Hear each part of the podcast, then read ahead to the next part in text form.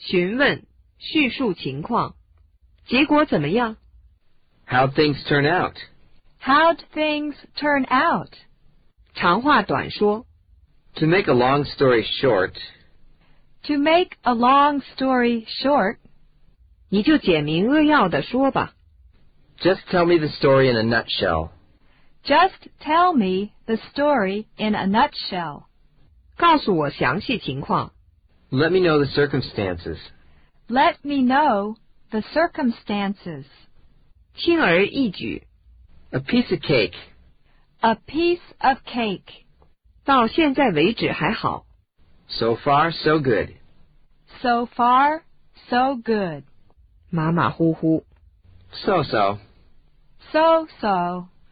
就是这样， That's about it. That's about it. 没什么了不起的。 It was nothing. It was nothing. 这很简单， There's nothing to it. There's nothing to it.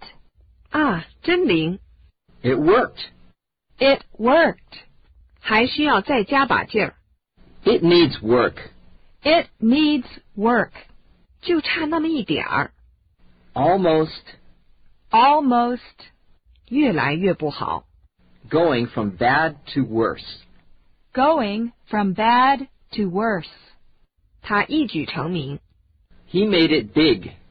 He made it big. 问题解决了。 We're set. We're set.